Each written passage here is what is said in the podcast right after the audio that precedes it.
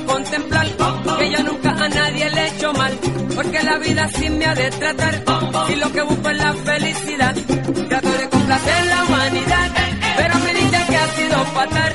No tiene la esperanza de luchar, y seguro que mi suerte cambiará, pero ¿cuándo será? Pronto llegará el día de mi suerte, desde antes de mi muerte, seguro que mi suerte cambiará. Bienvenido a CYT Unidos, un programa sobre trabajadores y la comunidad donde viven. Soy Cristian Pérez. Por primer parte de este programa, vamos a enfocar en DACA o Acción Deferida, algo que pasó dos años pasado, que ofrece una oportunidad para migrantes de vivir en este país sin miedo de deportación. Después, vamos a hablar sobre las condiciones de trabajo para los médicos y los gente que ayudan a los médicos en los hospitales y cómo ellos intentan proteger buen trabajos en los hospitales. Este programa es posible con el apoyo de Long Island Federación de Labor, AFL-CIO, Cusco Brandon Agora y Labor Lines. Espero que disfruten el programa y ahora vamos a empezar.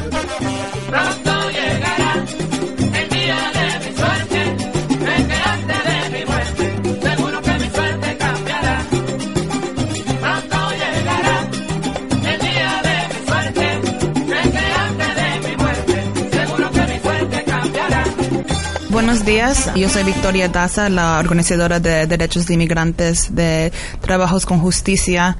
Estoy aquí con Frances Maddy, ella es la coordinadora de inmigrantes del New York Immigrant Coalition. Vamos a hablar un poquito de un evento que van a tener este fin de semana que se llaman Clínicas para la Acción Deferida. Frances, ¿me puedes decir un poco de qué es NYIC? Sí, claro. Gracias por tenerme aquí hoy. de la acción diferida es una orden ejecutiva que el presidente Obama decretó en el año 2012 para básicamente poder darles una ayuda las personas que calificaran, que son usualmente entre los 16 y los 30 años, o estar tomando clases de GED o haber terminado high school y también no pueden haberse metido en problemas criminales. Lo más importante es que puedan verse con un abogado y asegurarse de que puedan ser elegibles. Pero de eso se trata básicamente la acción diferida. Los beneficios, si te aprueban, son que te dan un permiso de trabajo temporal de dos años y tú no eres un caso importante de deportación. So, Es importante que cuando te aprueben también no te metas en problemas con la ley para que no te quiten la acción diferida. ¿Quién es elegible? ¿Puedes eh, como hablar más detalle? So, las personas que son elegibles son jóvenes, también conocidos como soñadores, dreamers. Ellos han exigido que las edades sean, puedes aplicar entre los 16 años hasta los 30 años. Y tienes que haber entrado al país antes de los 16 años. So, eso es otra cosa muy importante. La otra parte es, puedes haber servido en las Fuerzas Armadas o haberte retirado. También tienes que haber terminado la high school. Y si no la terminaste, estar tomando clases de GED o cualquier tipo de equivalencia de high school que exista ahora. Pues lo más importante es no haber practicado ninguna actividad criminal que te haya metido en la cárcel, porque eso te hace ilegible. Si esto pasó hace dos años, entonces ¿para qué estamos hablando de esto ahorita? Estamos hablando de esto de nuevo porque ya empezaron a renovarse a las personas que fueron aprobadas por la acción diferida hace dos años atrás y estamos recordándole a las personas que no hayan aplicado que lo hagan y las que aplicaron que chequeen cuándo tienen que volver a aplicar porque ya empezaron a renovar. El proceso de renovación es un poco más fácil que si estás aplicando la primera vez porque no tienes que enviar ya evidencia de que estás presente en el país, sino que envías las aplicaciones y ya. Tú hablaste brevemente de los incentivos. Uno de ellos es que no te pones en riesgo de deportación. ¿Hay otros incentivos también de la acción deferida? Bueno, lo más importante es que te dan un permiso de trabajo temporal. Eso e, es, el más importante y el que la gente más se beneficia, porque si antes no podías trabajar, al tener tu permiso de trabajo puedes obtener un Social Security y aplicar para una licencia de conducir, por ejemplo, que tú sabes, aquí en Long Island es muy importante, y también aplicar para otro tipo de apoyos financieros que no hubieras podido tener antes. Por ejemplo, hay muchas personas que se benefician de una tarjeta de crédito. Entonces, tiene muchos beneficios. ¿Cuál es el impacto de la acción diferida en estudiantes? Para los estudiantes ha sido un gran impacto por lo que ya ellos tienen la oportunidad de aplicar, por ejemplo, a becas que no hubieran podido hacer antes por lo que no tenían un seguro social. También tienen la oportunidad de trabajar legalmente mientras están estudiando, trabajar en las escuelas donde estudian, que los ayuda, les da mucha más ayuda financiera. No son elegibles para la ayuda financiera federal ni la estatal todavía. Por eso es importante que sigamos empujando por el New York Dream Act, el Acta de Soñadores de Nueva York, porque si lo pasan les ayudaría a las personas indocumentadas a obtener ayuda financiera estatal. ¿Qué tipo de impacto crees que tener clínicas de acción diferida va a tener en la comunidad inmigrante de Long Island? Muy importante porque las clínicas ayudan a que la comunidad pueda aplicar para este tipo de ayuda de inmigración como la acción diferida. Eh, se ofrecen ayuda legal que usualmente o cuesta muy poco o es gratis y te da la oportunidad de saber si no solamente eres elegible para la acción diferida, pero también si hay otro tipo de visa que tú puedes aplicar y todavía no has aprendido que eres elegible. ¿Dónde va a ser esas clínicas? ¿Y a qué día? Tenemos una clínica el domingo 20 de julio, desde las 10 de la mañana hasta las 2 de la tarde. Va a tomar lugar en Hempstead, y la dirección es 134 Jackson Street, Hempstead, New York 11550. Vamos a estar ofreciendo ayuda para que las personas que vayan puedan saber si son elegibles para DACA, si las que aplicaron para DACA, o sea, DACA es acción diferida, puedan volver a aplicar y también si las personas que aplicaron para DACA son estudiantes, vamos a tener información sobre becas escolares para que puedan aplicar para sus estudios superiores. Esta clínica va a ser en NASA. ¿Hay algunos planes para hacer lo mismo en, Suffolk, donde también hay una población grande de inmigrantes? Sí, definitivamente. Tenemos una clínica de Suffolk en Suffolk para el mes de agosto. Todavía estamos tratando de encontrar un lugar pero si están interesados en saber dónde la van a tener, pueden llamar al 212-627-2227, extensión 238. O sea, de nuevo es 212-627-2227, extensión 238, para más información y para hacer una cita para las clínicas. Ahorita yo estoy viendo que hay bastante atención sobre la reforma inmigratoria. ¿DACA no es parte de eso? DACA no es parte de la reforma migratoria. DACA es una forma de orden ejecutiva que solamente el presidente tomó sin la ayuda del Congreso para poder darle una ayuda legal a los jóvenes que ya habían estado en el país viviendo por cierto tiempo. Es diferente de la reforma migratoria porque no incluye los 11 millones de personas que están viviendo en el país, que son indocumentados. Solo ayuda más o menos un millón de personas. Hasta ahora solamente han, aplicado 500 mil personas para la acción diferida. Lo importante de hacer estas clínicas es también ah, enseñarle a la gente por qué deben aplicar para DACA y por qué no lo han hecho todavía porque al mismo tiempo que estás aplicando para DACA, estás ayudándote a ti mismo a mejorar tu vida aquí en este país y estás ayudando a tu comunidad a, empujándola para que el gobierno pase una reforma mucho más grande que los incluya a todos. Como usted dijo, solo 15 mil personas son elegibles para DACA, ¿no? 500 mil que han aplicado hasta ahora, pero son más de un millón que son elegibles. Pero eso es una pequeña porción de la población, considerando que sobre todo hay 11 mil personas estimadas de ser Bastantes oponentes piensan que DACA es suficiente, que es suficiente porque eso impacta a el futuro de niños inocentes que vinieron a este país sin ninguna decisión en su parte. ¿Cómo responderías a esos oponentes? Pues yo respondería que esto no es suficiente, ya que primero que todo estos jóvenes siguen siendo indocumentados. Solo tienen un permiso de trabajo temporal. Nosotros no estamos ayudando a los jóvenes a que se conviertan en ciudadanos, ni siquiera tienen una tarjeta de residencia, o sea, sí siguen siendo indocumentados. Lo único que tienen es un permiso de trabajo temporal. Y ahora los republicanos y los oponentes de este orden ejecutiva piensan que hacen pensar a la gente que esto es un tipo de amnistía y no es así porque la comunidad sigue siendo indocumentada. Por eso es importante que si estamos en el movimiento de justicia para empujar por la reforma migratoria que sigamos empujando porque todavía no se ha ayudado a nuestra comunidad. ¿Y qué piensas de la promesa que Obama hizo que iba a pasar una reforma inmigratoria este año? Pues yo pienso que eh, ya es hora de que pase la reforma y como él ya declaró recientemente que iba a enfocarse en pasar otra orden ejecutiva. Estamos mandando, haciéndole llamadas a la Casa Blanca, eh, mandando cartas, estamos manifestando en las calles y vamos a planear ir a Washington, D.C. en septiembre para seguir recordándole que pase una orden ejecutiva y, haga algo por la comunidad.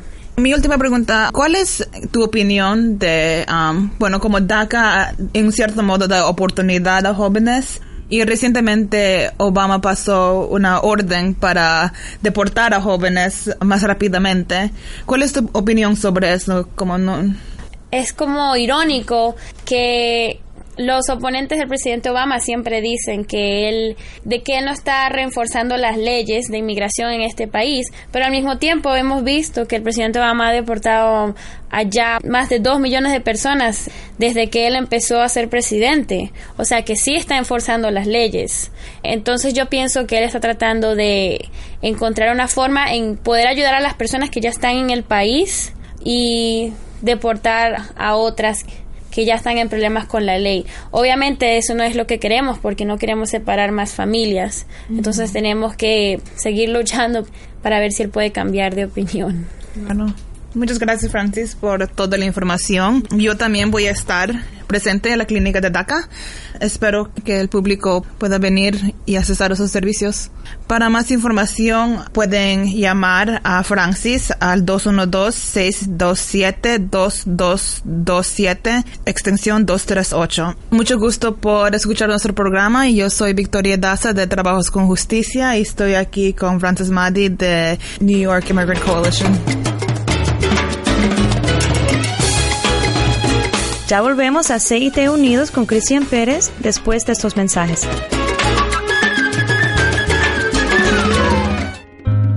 Tiene una discapacidad y no puede trabajar, pero la compañía de seguros está disputando su reclamo. Ellos no van a pagar tus beneficios. Necesita ayuda legal experta. Fusco, Bradenstein y Rada, los abogados de discapacidad. Llama a ellos para una consulta gratis sin obligación. Llama a 1-800-416-5454. Su sitio de web es www.fbrlaw.com. Fusco, Brandenstein y Rada, los abogados de discapacidad. El sabor latino. Con más música continua en breve. ¿Conoces tus derechos en el lugar donde trabajas? Miembros de uniones, conseguir el respeto en el trabajo y tienen más que 200.000 compañeros de uniones en Long Island que los respalde. Si su trabajo no ofrece los beneficios básicos como médico o vacación, tal vez necesita una unión. Para más información sobre unirse o formarse una unión, llama al Federación de Labor de Long Island al 631 348 1170. Los Uniones, la gente que inventó el fin de semana. Soy Angélica Medina, coordinadora de alcance a la comunidad bilingüe de Hermanas Unidas en la Salud. Y si necesitas información acerca del cáncer del seno o acerca de cómo recibir una mamografía gratis o a bajo costo, llámanos al 1-800-559-6348 o búscanos por internet a Delphi Hermanas Unidas en la Salud.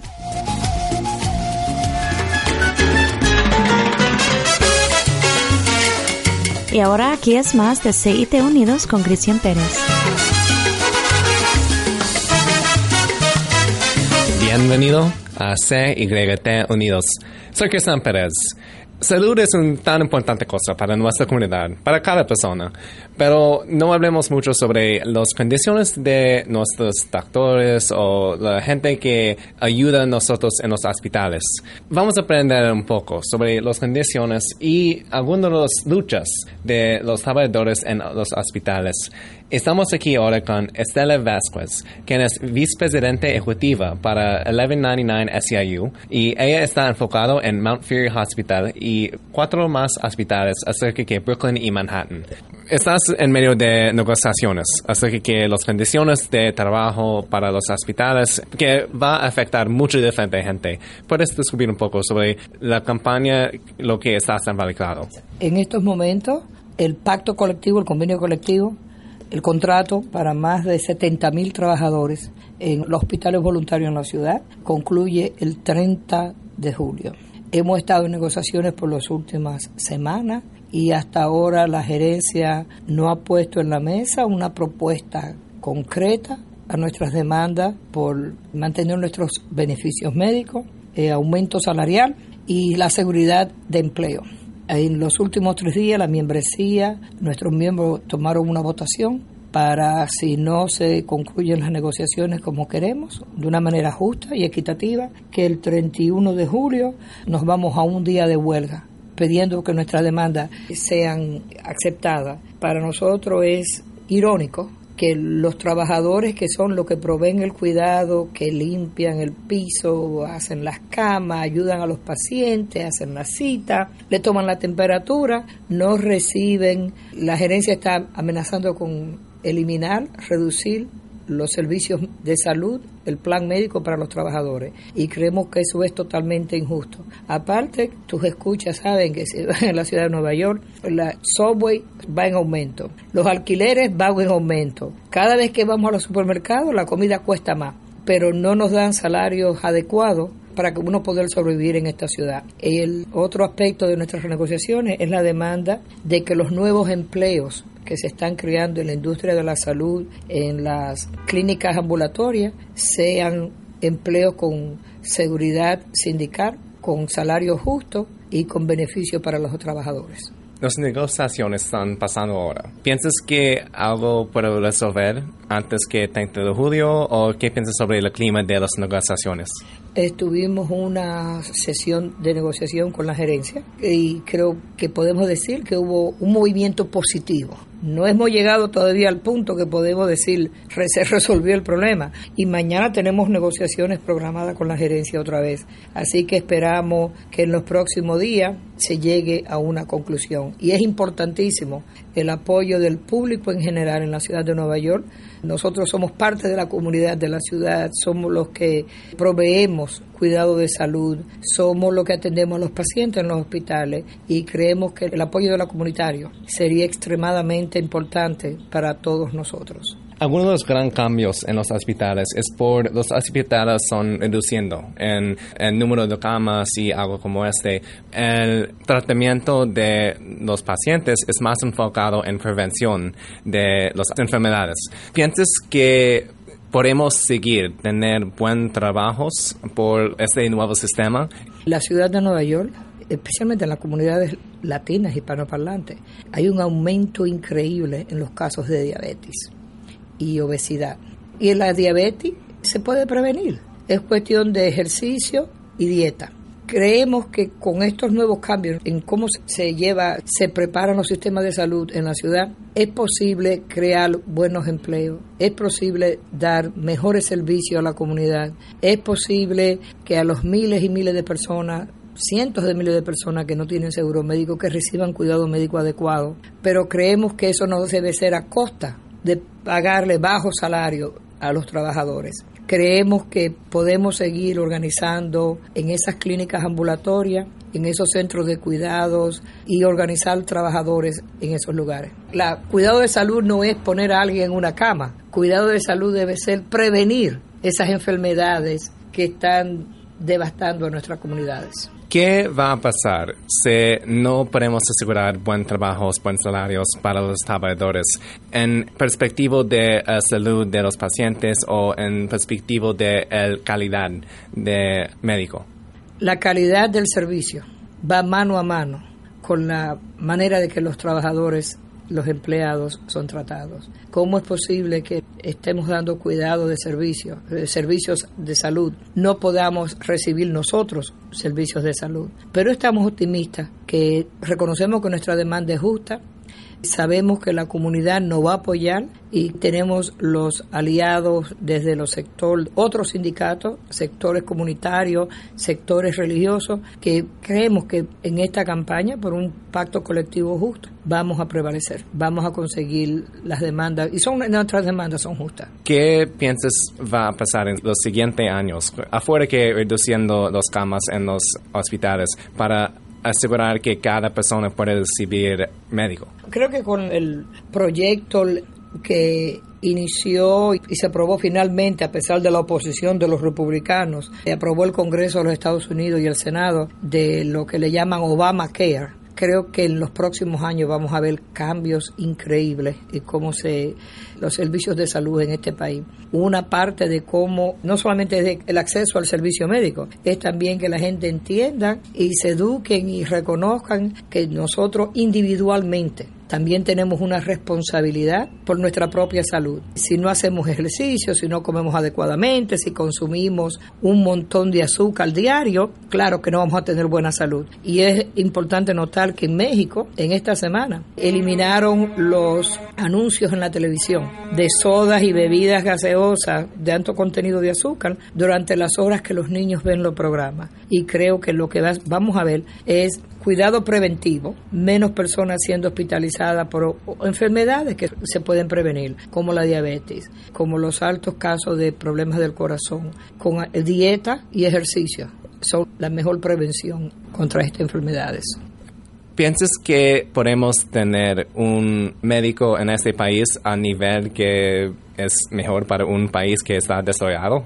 Se tardó 100 años, desde el 1909 hasta el 2009, poder reformar lo que hizo el Obamacare de buscar una reforma, cómo se da los servicios de salud en este país. Creo que es posible. El problema aquí es que el factor de ganancias, no solamente en términos de los médicos, pero también las compañías farmacéuticas, crean un enorme problema. Tú vas al Canadá y el mismo medicamento que aquí te cuesta 300 dólares, 400, 1000 dólares por la receta de un mes. En Canadá se consigue por menos precio. Pero que en los próximos años el factor ganancia pueda comenzar a, tomar en cuenta esas desigualdades. Para los ricos siempre hay servicio médico. El problema es para los pobres y los trabajadores, donde hay reducción. Y es interesante notar que, por ejemplo, un país como Cuba, lo que se considera un país tercermundista, tiene más médicos por cabeza per cápita que lo que tiene en Estados Unidos.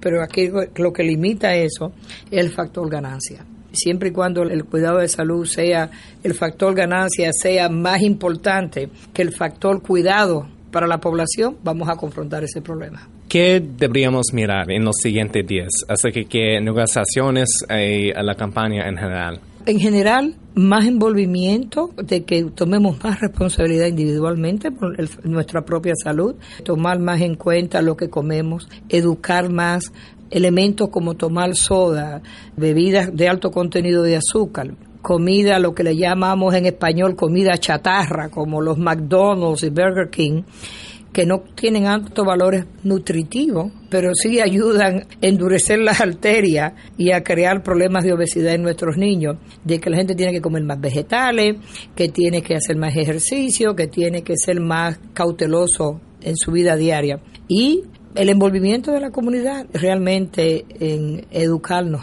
y de cómo nos tomamos control de nuestros propios cuerpos, de nuestras propias vidas. El fumar y el consumir alcohol son otros dos problemas altamente negativos en la comunidad, en general. Gracias. Otra vez hablemos con Estela Vázquez, quien es vicepresidente ejecutiva para 1199 SCIU, enfocada en Montefiore Hospital y cuatro otros hospitales cerca de Brooklyn y Manhattan. Y gracias por tu tiempo. Gracias a ti por la entrevista y otra vez a tu radio escucha, que por favor se mantengan al día lo que está pasando con nuestras negociaciones. Tenemos programado una huelga para el el 31 de julio, pero esperamos que con el apoyo de la comunidad, el apoyo de todos los neoyorquinos, la gerencia de la Liga de Hospitales de la Ciudad de Nueva York nos dé un pacto colectivo justo y aumento salarial que merecemos y seguridad de empleo. Gracias por escuchar nuestro programa. Si tienes consejo para el programa, envía un email a citunidos.gmail.com o busca para nosotros en Facebook y Twitter. También puedes escuchar el programa en iTunes o en nuestro sitio de web en www.citunidos.com. Esta producción solo es posible por la ayuda de Long Island Federación de Labor, AFL-CIO, Fusco Brandon Enrada y Labor Lines. Gracias por quedar con nosotros y hasta la próxima.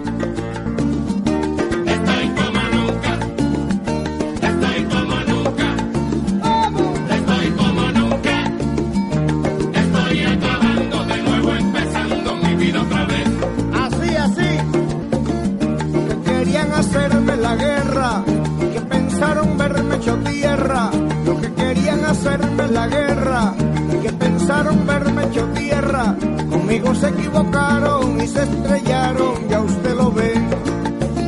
Conmigo se equivocaron y se estrellaron, ya usted lo ve.